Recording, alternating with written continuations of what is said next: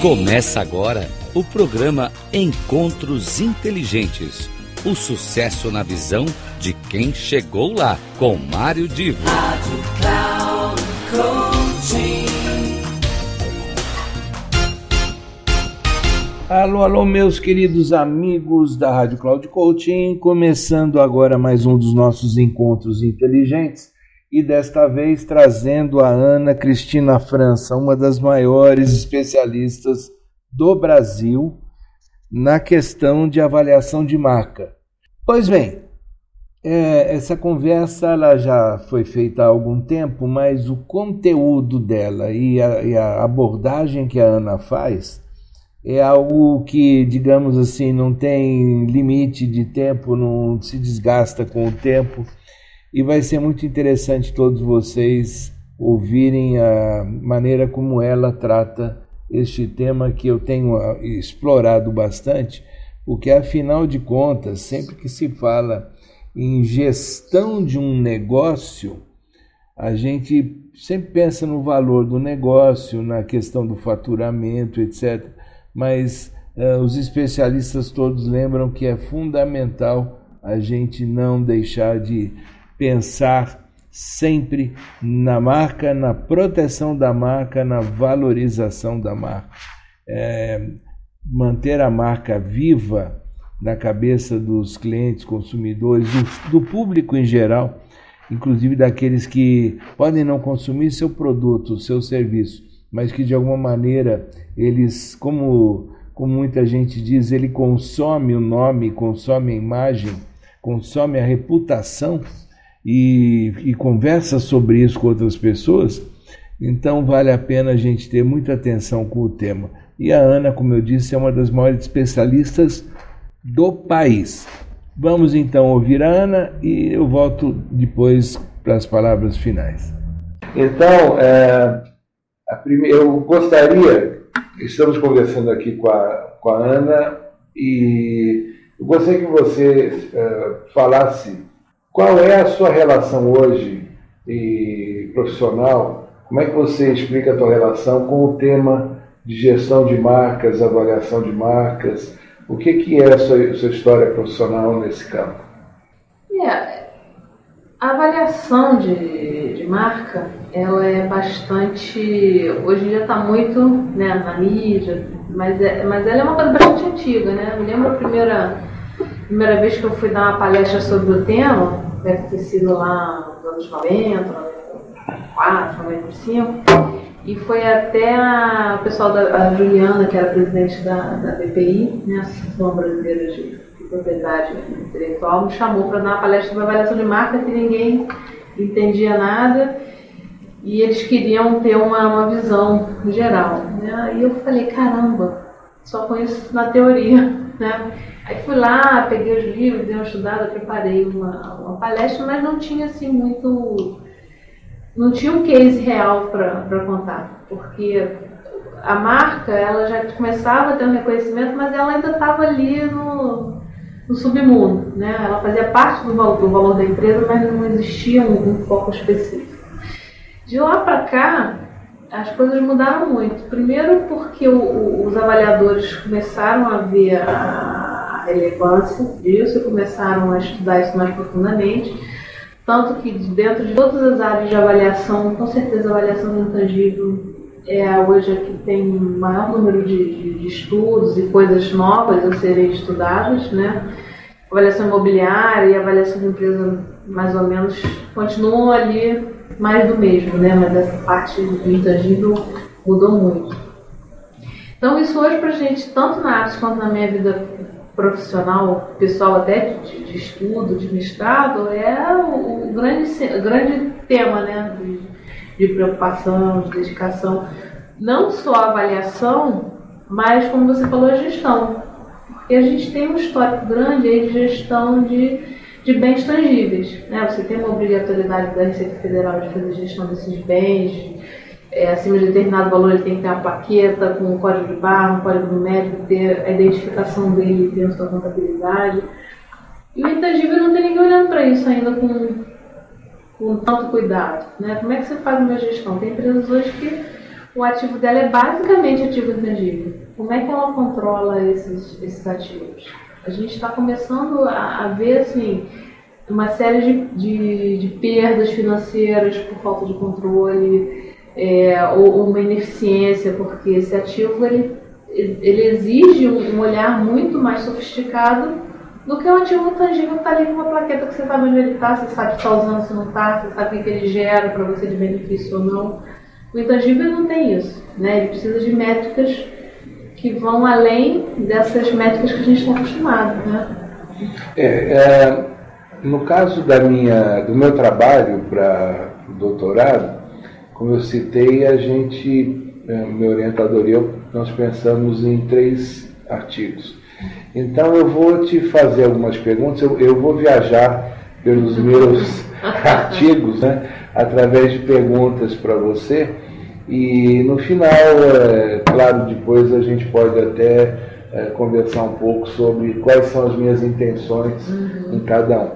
Mas é, um dos artigos ele busca é, é um trabalho totalmente teórico, um ensaio teórico, que ele busca avançar em algo que a academia pede muito, muita contribuição, que é diferenciar ou como diferenciar brand equity de brand value.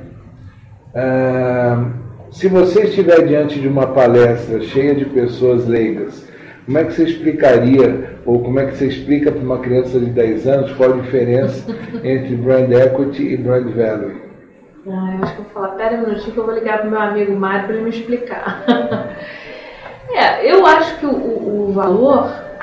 Você ele... também então, você também então acha que é difícil fazer essa diferença é, Eu não conheço é, conceitualmente uma, uma, uma fundamentação do que, que é um e do que, que é outro. Se me perguntar assim, qual é a diferença baseado, né? Eu não tenho nem esse documento, como te falei, a gente não tem uma norma de, de avaliação de, de negócio de ativo intangível no Brasil, né? O, o que eu, eu, eu acho que a linha de peito poderia ser a linha para fundamentar isso é que brand value, né, seria você atribuir o valor de uma marca, o valor ele precisa de um sobrenome, né? precisa de um padrão. Então a gente hoje tem valor justo, tem valor de mercado, tem valor de liquidação, tem valor de investimento. E isso está amarrado na finalidade que você, para que você precisa dessa mensuração. Né? Se você vai negociar, se você vai contabilizar, se você vai oferecer isso à tributação no de capital. Então o valor, para mim, como avaliadora, ele, ele sozinho significa muito pouco. Né? O valor é uma, uma expectativa de um preço futuro que você não sabe qual é. E o que vai te orientar na busca de valor é justamente a finalidade daquela avaliação. Então, para mim, esse conceito é bem, bem amarrado sobre o enfoque da, da avaliação. Agora, o brand equity, eu não sei exatamente em que contexto que ele entraria. Se ele entraria como como um ativo dentro do, do teu negócio, se ele entraria como é, é, é um guarda-chuva dentro de um planejamento estratégico ou, ou, de uma até de uma missão da empresa, o que, que você, que você Na, tá é, Nos seus é, relatórios, nos seus estudos, como é que você é, é, qual a versão que você faz para o português quando você tem brand equity e brand value? Como é que você traduz não, isso? Não, não é um termo frequente na minha profissão de brand equity. Não é assim, nem no que a gente tem aí de, de literatura, a gente trabalha muito com o velho. Né? Então, sim, 90% das situações em que a gente precisa mensurar o valor da marca, e aí é uma etapa pré-avaliação que é identificar, será que é a marca mesmo que eu estou avaliando? Porque a marca virou, no Brasil pelo menos, um sinônimo de ativo intangível. E não é. Né? O ativo intangível é uma coisa muito mais abrangente. Acho que a gente ainda está no estágio até de, de, é, de, entender o que é ativo intangível, porque nem tudo que é intangível é um ativo. Né? Você pode ter um recurso intangível, você pode ter uma influência intangível, você pode ter é, alguma coisa que é intangível e influencia de alguma forma o teu negócio, mas não necessariamente é um ativo. Né? pode ser uma ideia, pode ser ainda um projeto. O ativo ele já está num estágio de amadurecimento eu, eu, eu, queria entender um pouquinho melhor isso que você falou, é, que no Brasil a gente ainda confunde. A, a, a, a marca ela é um ativo. Sim. Agora você disse que muita gente confunde marca. Qualquer tipo de ativo intangível como marca e vice-versa. Então, é muito comum o cliente chegar aqui e falar, não, eu quero avaliação da minha empresa e da minha marca. Eu falo, olha, se a sua marca é vinculada à sua empresa, se ela é, se ela impacta a sua geração de fluxo de caixa, se eu avaliar a sua empresa, muito provavelmente o valor da sua marca faz parte desse, é uma parcela desse valor, assim como o teu imóvel, os teus veículos, seu rebanho, seu, tudo que você tiver lá dentro. Então isso é a primeira confusão, né? Que a empresa tem um valor e ainda você tem o, o chantilly que é a sua marca. Não. Aquilo, se a marca é operacional, ela está dentro desse todo. É, é, é, o caso, por exemplo, da patente. Se a empresa tem uma patente, a patente é pertence Faz parte, empresa, exatamente. Ela é patrimônio da empresa. Exatamente. E, um, e uma segunda confusão muito frequente também é você falar, ah, minha empresa é lastreada basicamente ativo intangível, na minha marca. Às vezes uma empresa pode nem ter uma marca forte, ela pode ter um, um software, ela pode ter uma carteira de patentes, ela pode ter uma redistribuição, ela pode ter uma tecnologia. E aquilo seu intangível, e a marca dela ser completamente relevante. Né? Tem setores que a gente sabe que a marca não, não é a principal tomada de decisão. Né? Mas hoje em dia, ainda quando você fala intangível, você se remete diretamente à marca. Ainda ficou a, a marca é a, a vedete aí dessa. E, e aí a, a expressão, o, a expressão muito comum de se ler e se falar é a marca é um patrimônio da, da empresa. Uhum. Então, é, essa expressão patrimônio, ela, ao mesmo tempo que ela traduz uma, uma possível visão para a área financeira, enquanto patrimônio, é, ela também pode traduzir uma visão é, qualitativa. É um patrimônio no sentido de que ela tem reputação, tem uhum. atributos, enfim, tem é, uhum. uma imagem que, com, que de alguma forma contribui com a sua força uhum. para os negócios da empresa. Portanto, uh, o Conselho de Patrimônio pode ter essa visão de uma atribuição uh, quantitativa financeira ou como qualitativa. Como é que você vê isso? Hoje a definição que a gente tem de, de ativo é que ele, é um, ele resulta de uma operação passada e garante um, uma expectativa de benefício econômico futuro. Né? Então, para você ter, é, contabilizar, para você mensurar valor, necessariamente precisa existir essa, essa possibilidade. Né? Não é uma garantia, como nenhum tipo de ativo tem no fundo, né? você pode ter um imóvel que não gera renda nenhuma.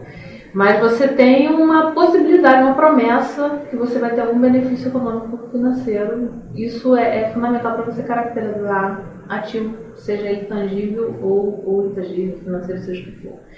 Então, você, quando pensa em benefício econômico, ele só existe se você consegue vender, né? se você consegue ter uma, uma geração de caixa maior ou se você de alguma forma consegue reduzir o desembolso.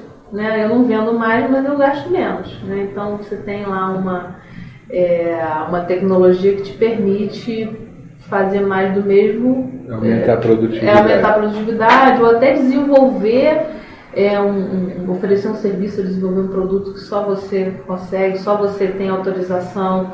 É, só você tem o know-how, ou você faz mais rápido, ou você faz mais barato.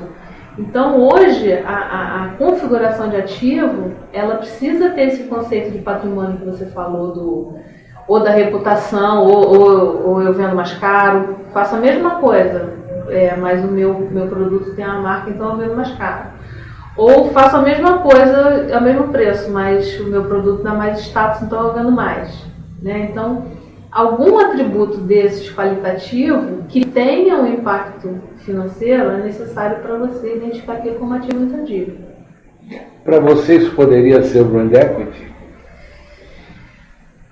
Especulando. É, poderia no, ser um, um, no sentido de reconhecimento daquele intangível como ativo. Né? Ele, ele deixou de ser um recurso, deixou de ser uma influência e é, seria um estado de amadurecimento em que ele vira efetivamente um patrimônio nesse sentido. E no seu trabalho de avaliar uma, uma a marca, é, você faz algum tipo de estudo sobre a força da marca, esses aspectos qualitativos, ou você só vê o, é, o processo de, de EBITDA e não, hoje a gente é muito mais focado. Geralmente o que acontece? A empresa às vezes tem isso, e isso é um subsídio do nosso trabalho. Né? Mas a gente é muito mais focado hoje né, nas questões quantitativas, né, no, no histórico, no desempenho, e, e você a, associar aquele ativo a uma geração de caixa do que essa, essas questões. A gente tenta ver, porque na verdade é como se isso fosse o dever de casa do cliente, né? dele já ter esse conhecimento, ou até na empresa que ele está adquirindo, lá dentro existir essa, essa informação. Porque toda a, meu trabalho hoje é muito voltado para o tratamento contábil que você vai dar. Né? É muito difícil alguém espontaneamente ah, porque hoje com vontade de avaliar minha marca. Não, geralmente ele tem uma demanda, uma, uma, necessidade e vai procurar uma empresa como a nossa porque ele precisa de um relatório, ou porque ele não sabe fazer, ou porque ele precisa de um relatório independente que, que mensure esse valor, né? Por uma obrigatoriedade quase sempre. Ou então ele recebe uma proposta de, de, de compra e ele não sabe nem por onde começar e, e a empresa às vezes está deficitária, mas ele sabe que tem um ativo relevante que está interessando alguém né? Porque é, note que a definição de ativo é uma expectativa, não uma obrigatoriedade. Então você pode ter a empresa numa situação financeira ruim, mas aquele ativo que está ali dentro ser capaz de gerar, é, sem esse comprometimento né, de uma alavancagem, algum comprometimento de endividamento, ele é capaz de gerar esse, esse benefício. Então, dificilmente o cliente tem tempo e tem recurso para entrar num estudo desse quando ele tem uma demanda pontual. Né? Então, isso geralmente eu vejo assim, ou empresas que já têm isso dentro do, do dia a dia delas, dentro de uma política, de uma cultura de, de, de gestão né, de, de, de intangíveis, ou ela está no momento que ela quer é, transformar, modernizar, ou mudar o foco, mudar a área de atuação, então ela faz essa pesquisa para. É, é, veja só, eu, eu vou comentar um, um, uma situação que é até real, que eu, que eu acompanhei pessoalmente uh, em que, por um problema de gestão e de uh, briga entre sócios, uma empresa uma, digamos, bastante tradição, bastante reconhecimento e, e, e eu diria reputação no mercado, ela começou a ter uma queda de, de resultados uh, e não, não, houve outra alternativa a não ser vender, porque os sócios não entravam uhum. em acordo entre si Quer dizer, o único acordo que houve é vamos nos separar. É, as famílias também estavam brigando, então vamos vender. E dentro do mercado ah, existia uma prática mais ou menos padrão de que uma empresa valeria nove vezes o EBITDA. Uhum. É, aí eu não estou falando do valor da marca, estou falando do valor do, do negócio. Só que a marca e a tradição e a reputação da empresa eram tão, tão fortes que no, na negociação se pagou 11 vezes o, o EBITDA. Quer dizer, uh, não, não, houve um cálculo específico da marca, uhum. uh, mas teve um prêmio, mas teve um prêmio de, um, de um, uma quantidade a mais de uhum. para pagar a marca. Né? Então, às vezes, a, quer dizer, a marca é reconhecida mas não é calculada. Ela é, dentro de um contexto que a empresa está numa situação ruim, fica até difícil fazer esse cálculo. É, mas hoje de manhã eu estava dando uma palestra e me fizeram uma pergunta mais ou menos nessa linha, né? Como é que você faz quando uma empresa está numa situação ruim, mas ela tem ativos valiosos isoladamente, né? Então o avaliador a, a, própria definição de valor, que é uma expectativa futura de, preço, né? por quanto eu, eu, venderia hoje à noite, amanhã, daqui a dois meses, é, ele não está preso ao passado ou exatamente o que está se fazendo hoje. Então eu posso ter uma empresa que hoje está numa situação ruim, mas que ela tem um, um, um, cenário, mesmo que a probabilidade dele seja menor do que o, o cenário atual, né? de você ter uma é, reversão por conta de um melhor, uma melhor eficiência no uso desses ativos. Então, num caso como esse, é exatamente isso. Eu estou numa situação delicada, estou precisando é, de um capital para crescer, para sair. Estou num momento em que eu estou grande para concorrer com pequeno, pequeno para concorrer com, com o grande. Eu tenho que sair desse lugar.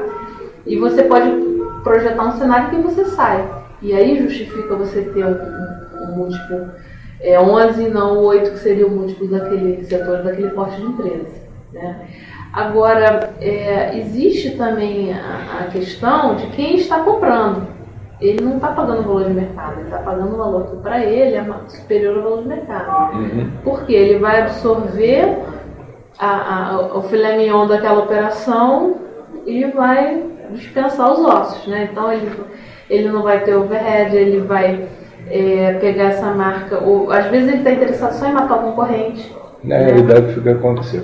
Então, vou pagar para não. Estou comprando market share, na verdade. É, na realidade, na realidade, ele comprou, pagou a mais para, digamos, ter um caminho livre de alguém que o atrapalhava. Então ele fez um, faz durante o tempo uma transição, é. vira Itaú Unibanco, daqui a pouco é só Itaú e Hoje a velocidade do mundo permite essa transição com uma resistência muito menor do que né, 20, 30 anos atrás. Yeah.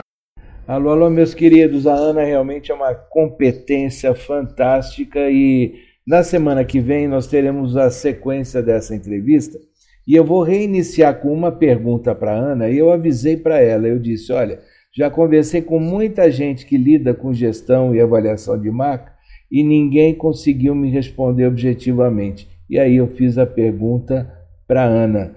Vocês na semana que vem vão saber qual foi a pergunta, qual foi a resposta dela.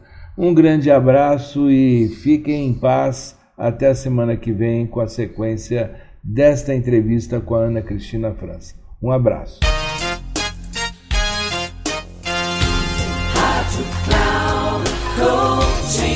Terminando Encontros Inteligentes. O sucesso na visão de quem chegou lá, com Mário Divo. Rádio Cloud.